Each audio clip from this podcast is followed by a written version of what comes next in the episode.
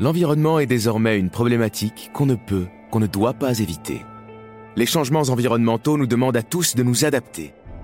C'est le défi que s'est lancé Toyota avec le Toyota Environmental Challenge 2050, visant à réduire autant que possible l'impact écologique de son activité. En pleine transformation vers une entreprise de mobilité, Toyota s'efforce de se diriger vers une société de progrès, décarbonée et meilleure pour tous. Si vous voulez en savoir plus, n'hésitez pas à vous rendre sur toyota.fr. Un quart d'heure en ville, c'est le podcast du Monde City sur les mobilités. Bienvenue à bord. Dans cet épisode, on s'intéresse à la pratique du vélo. À deux roues ou à quatre roues, électrique ou non, pratiqué seul ou à plusieurs, il est de plus en plus utilisé au quotidien. Alors pourquoi un tel intérêt? Est-ce que les villes sont vraiment adaptées à cette pratique? Le vélo peut-il remplacer la voiture? Pour le découvrir, la journaliste Marjolaine Koch a suivi Françoise et sa famille. Nous sommes sur les pistes cyclables d'Orléans.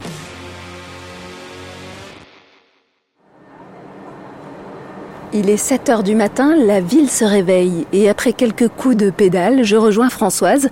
Cette jeune retraitée fait tout à vélo depuis de nombreuses années, surtout depuis qu'elle a découvert le vélo électrique. Le vélo électrique, euh, il est arrivé sur le tard pour vous Oui. J'ai eu mon premier vélo à science électrique à l'âge de 60 ans. Et euh, donc j'en suis à mon deuxième. Je suis à 8 km euh, du centre-ville d'Orléans.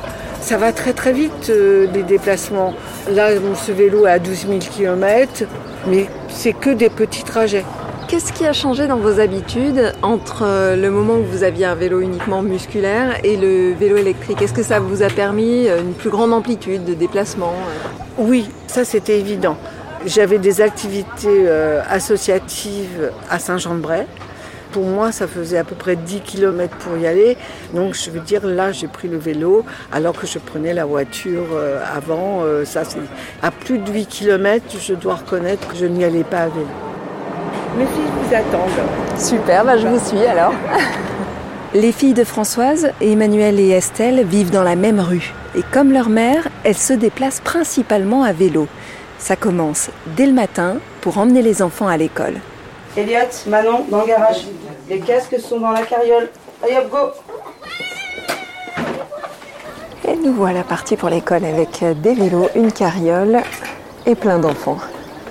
Et Estelle, vous êtes nombreux à venir à vélo le matin ou vous êtes quand même dans les exceptions Il y en a quand même pas mal. Ouais. Il y en a beaucoup plus depuis, euh, depuis le Covid. Et ça peut rentrer en conflit avec les, les parents qui déposent en, en voiture C'est l'éternel problème. Ouais. Ça, c'est l'éternel problème.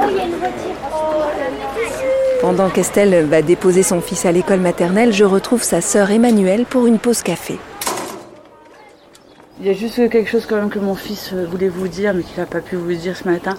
Comme quoi il était très fier parce qu'il s'était mis à faire euh, Orléans-Saran et Saran en vélo pour le tennis. Donc il fait. euh, Ça fait combien de kilomètres? euh, ça doit faire 12 au total, je pense, Ah aller-retour. Donc euh, il était très fier. Ah, il peut, ouais. Ouais. Bon, on commence parce que c'est pareil, c'est comme ma soeur. Moi, j'ai j'ai commencé avec la carriole. J'ai commencé à faire ça la première fois sans vélo moteur à Orléans-Saran. J'ai compris ma douleur, d'où la motorisation qui est arrivée ensuite. Et c'est vrai que c'est super pratique. On met les enfants dedans, on va partout, ça fait poussette, on se balade, on n'a pas besoin de prendre la voiture. Et après moi, ce que je me suis fait offert pour mon anniversaire, ça a été mon, mon vélo, avec un bon moteur, avec une possibilité de faire des grandes distances. Donc j'ai commencé à, à faire tout à vélo. C'était tellement plus simple et plus pratique. euh, quand vous voyez le prix d'un stationnement, plus l'essence, plus euh, l'entretien de la voiture. Donc je prenais la carriole, je mettais mes courses dans la carriole avec les enfants et puis euh, voilà. Ça vous a fait changer certaines habitudes? Alors j'étais déjà très vélo avant, sauf que là ça me les a amplifiées dans le sens que mes habitudes ont changé par rapport vraiment à mon nouveau travail. Je suis devenue peintre là depuis deux ans. Je me suis mise à tout faire une première fois en voiture, à amener tout le matériel et à me déplacer après qu'en vélo. Ça fait hyper du bien quand vous sortez d'une journée de chantier, vous en avez plein les jambes. Et ben de vous faire un peu de sport, ça détend plus qu'on ne le pense et euh, j'arrive et je suis bien. Et je suis complètement plus autonome et plus rapide. Parce que je me suis rendu compte avec les pistes cyclables, certains feux qui autorisent à traverser ou à, tourner, où on descend, où on prend une rue à s'en servir qu'on est autorisé. Automatiquement on a un, un gain de temps extraordinaire. Bon, le gros souci, c'est toujours un peu les voitures, comment elles vous doublent. Ouais. Je suis toujours un peu un train hurler parce que surtout quand j'ai mes enfants, euh, ils nous doublent un peu serrés quand même. Donc des fois, on sait qu'on est un peu embêtant, mais en même temps, la ville est là à tout le monde, donc on essaie de, de se rappeler. Donc c'est vrai que le fait aussi de faire beaucoup de vélo, quand vous reprenez la voiture, vous avez une autre vision du cycliste aussi. Faire du vélo permet à Estelle de remplacer la voiture. Son compagnon, Choi, a lui aussi vu l'avantage du vélo pour s'éviter des trajets interminables en transport en commun. Mais toi, c'est pas mal aussi là le coup d'aller au, De prendre le train. euh, prendre le train, euh, ouais, train à vélo pour aller à Bourges, parce que Mhm. c'est pareil, si tu t'es rendu compte avec les transports en commun sur Bourges, tu mettais trois quarts d'heure. Ouais, pour euh, rallier la friche culturelle entrepôt avec laquelle je collabore. et, euh, J'en ai pour euh, 10 minutes, un quart d'heure à vélo. Ça me confère une autonomie euh, qui me permet aussi euh, de pouvoir euh, travailler euh, une heure à l'aller, une heure au retour euh, dans le train euh, pour compléter un peu le temps de travail là-bas. Et vous disiez un quart d'heure à la place des trois quarts d'heure de bus, Oui. c'est ça? Ouais, Ah oui. ouais. C'est pas un bus direct en plus, donc il y a une correspondance euh, qui vient compliquer un petit peu. Ouais, puis même bah, pour euh, tous les rendez-vous sur place, euh, voilà, j'ai pas à dépendre euh, de quelqu'un qui aura une voiture ou je me déplace euh, directement. Et moi, ça me permet aussi de découvrir euh, euh, la ville, de connaître un peu mieux sa configuration, de voir un peu comment elle fonctionne aussi, quartier par quartier. On est parti. On est Allez. Bon, moi je vais travailler aussi. Indépendance, gain de temps, meilleure appréhension de la ville, activité physique. Faire du vélo a séduit Françoise, Estelle, Emmanuel et Choi. Pour comprendre cet engouement, je rejoins Fanny Bélanger-Lemay. Elle est experte formatrice à l'Académie des mobilités actives et pendant ce reportage, elle va m'aider à cerner les enjeux autour du vélo. On la retrouvera à plusieurs reprises. Le confinement, lui, a marqué une hausse de la pratique du vélo.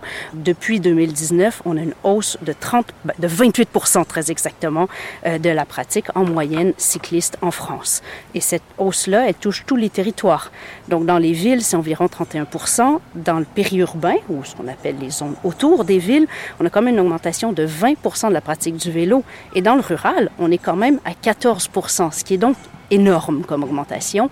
Et ce qui caractérise en plus l'augmentation dans le rural, et ça, moi, je vois ça d'une manière extrêmement positive, c'est que dans les villes et dans la périphérie, l'augmentation est plus marquée le week-end, ce qui est bien, mais donc on note plus souvent une pratique de loisirs qui a augmenté. Dans le rural, l'augmentation touche tous les jours de la semaine.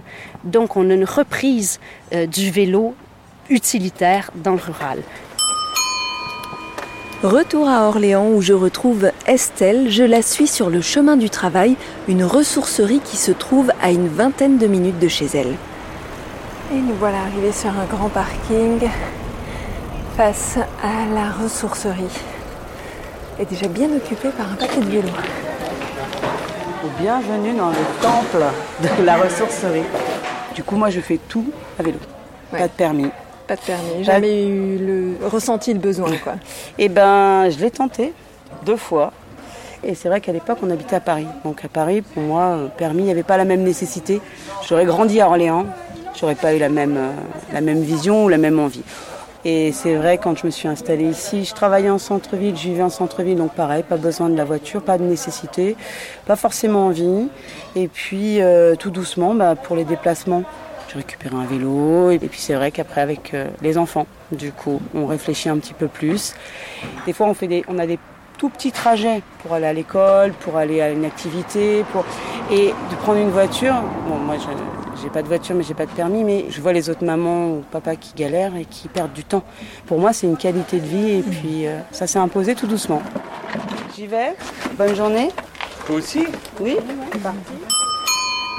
Quand on vit dans une ville moyenne comme Orléans et qu'on gravite autour, qu'on habite à 8 km du cœur de la ville, euh, généralement quel type d'infrastructure on trouve quand on veut se déplacer à vélo? Et qu'est-ce qu'on ne trouve pas? Les infrastructures vélo sont de plus en plus fréquentes dans beaucoup de territoires, y compris dans les territoires un peu moins denses. Mais il y a certaines régions en France où les infrastructures se développent très très très lentement. Donc ce qu'on va pas retrouver le plus souvent, c'est une infrastructure qu'on appelle continue, sécuritaire et facile à lire. En France, on marche beaucoup. Il y a environ 30% des déplacements qui sont faits à pied. Mais on roule beaucoup moins encore à vélo. On a environ 3 des déplacements qui se font à vélo sur une journée donnée. Mais on a des grandes ambitions en France. Euh, pour 2030, euh, l'ambition est d'avoir jusqu'à 12% des déplacements qui se feront en vélo.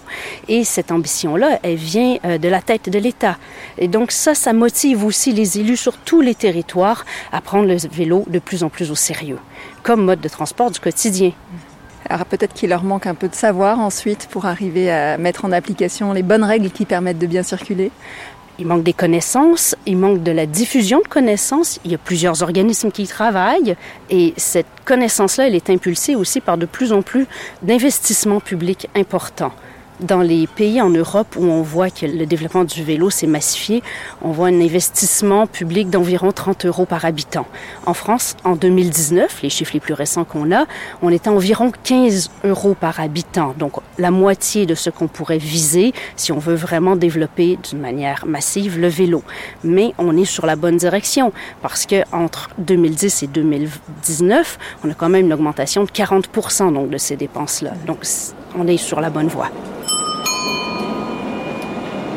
Et nous revoilà partis cette fois-ci. On va chez Françoise. Et nous allons retourner donc chez moi, à Saran, qui est la commune au nord euh, d'Orléans. Voilà. Donc c'est à peu près 8 euh, km. Ok, c'est parti. Alors, les sorties d'Orléans, plus de pistes cyclables. On roule avec les voitures sans démarcation au sol. Alléluia, on retrouve une piste cyclable, c'est tout de suite mieux. On se sent mieux là. Hein tout ça, c'est une partie que l'on a repérée avec un groupe de cyclistes et les élus à vélo de Saran pour faire des modifications. Ici, ça serait bien de mettre des pictos Ouais, des pictogrammes vélo pour signaler qu'il y a des cyclistes qui arrivent. Comme le feu que j'ai grillé, c'est aussi une balise parce que ce feu ne détecte pas forcément les vélos. Et pour revenir, donc vous avez fait monter les élus sur les vélos pour leur faire ressentir en fait comment vous vivez les trajets. On a eu la chance justement qu'il y ait euh, un qui est responsable de l'urbanisme et un qui est responsable de l'environnement qui avait un vélo. Ouais. Et en plus, il y en avait un qui avait amené son enfant. Donc ça, c'était très bien parce que en situation, il voit nettement mieux. Mais il faut être patient.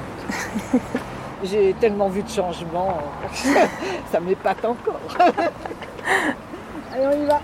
Ça Finalement, dans des zones peu denses comme ça, est-ce que c'est pas plus dangereux de faire du vélo que de se déplacer en voiture? Eh bien non. C'est un peu contre-intuitif. Je suis d'accord, on n'arrête pas de parler de sécuriser les infrastructures, d'ajouter des aménagements pour que ce soit plus sécuritaire de se promener à vélo. Bon, bien sûr que c'est nécessaire pour qu'on ait plus envie de prendre nos vélos. Mais ce qui est dangereux, c'est de rester assis. C'est la sédentarité qui est très très dangereuse. Faire du vélo d'une manière régulière peut réduire jusqu'à 30 les risques cardiovasculaires. Et puis certains pays ont même vu que leurs dépenses de santé baissaient lorsqu'il y avait plus de cyclistes dans leur population. Tout à fait. Euh, aux Pays-Bas, on a fait des calculs sur euh, le retour sur l'investissement hmm. d'un euro dépensé pour euh, des aménagements ou de la communication ou des services sur le vélo, par exemple des services de location, des services de prêt de vélo électrique. Et tout ça, ça nous montre clairement que quand on dépense un euro sur le système vélo, on peut avoir des retours sur l'investissement qui rapportent pour la société entre 5 et 13 euros. Donc, c'est moins de frais de santé, c'est moins de frais d'accident de véhicules motorisés et c'est donc un apport important pour la société que de dépenser de l'argent pour le vélo, ça rapporte plus. Au contraire, quand on regarde les frais cachés du système de l'automobile, ce qu'on voit, c'est que l'automobile coûte beaucoup plus cher à la société que ce qui coûte à l'automobiliste. Les 8000 euros que coûte une voiture à l'automobiliste, eh bien, ça cache aussi les frais de pollution et les frais de santé engendrés par le système de l'automobile. Et après 25 minutes de vélo, nous voilà à Saran chez Françoise où son conjoint nous attend. Emmanuel? Oui. On est là. Euh, donc avec Françoise, on a acheté cette maison en 2004-2005. Mhm. Dans notre cahier des charges, on souhaitait être à portée de vélo de toutes euh, les activités, donc euh, à la fois euh, culturelles, professionnelles, pour faire les courses, etc., etc. Dans le choix, il n'était pas question pour nous d'aller vivre au fin fond de la campagne, même si moi personnellement j'aime bien la campagne. Mais à partir du moment où la campagne c'est aussi l'astreinte à, à, la bagnole, ben c'est pas possible en fait. Là, on a encore une voiture qui nous sert à tout devant la maison, mais j'espère que c'est la dernière. La journée se termine à Orléans. Je laisse Françoise, Emmanuel, Estelle et les autres à leurs activités. Les vélos sont rangés dans le garage, prêts à resservir dès le lendemain. C'était un quart d'heure en ville, un podcast du Monde City sur les mobilités. Retrouvez les autres épisodes de cette série sur lemonde.fr et sur les plateformes de podcast. À très bientôt.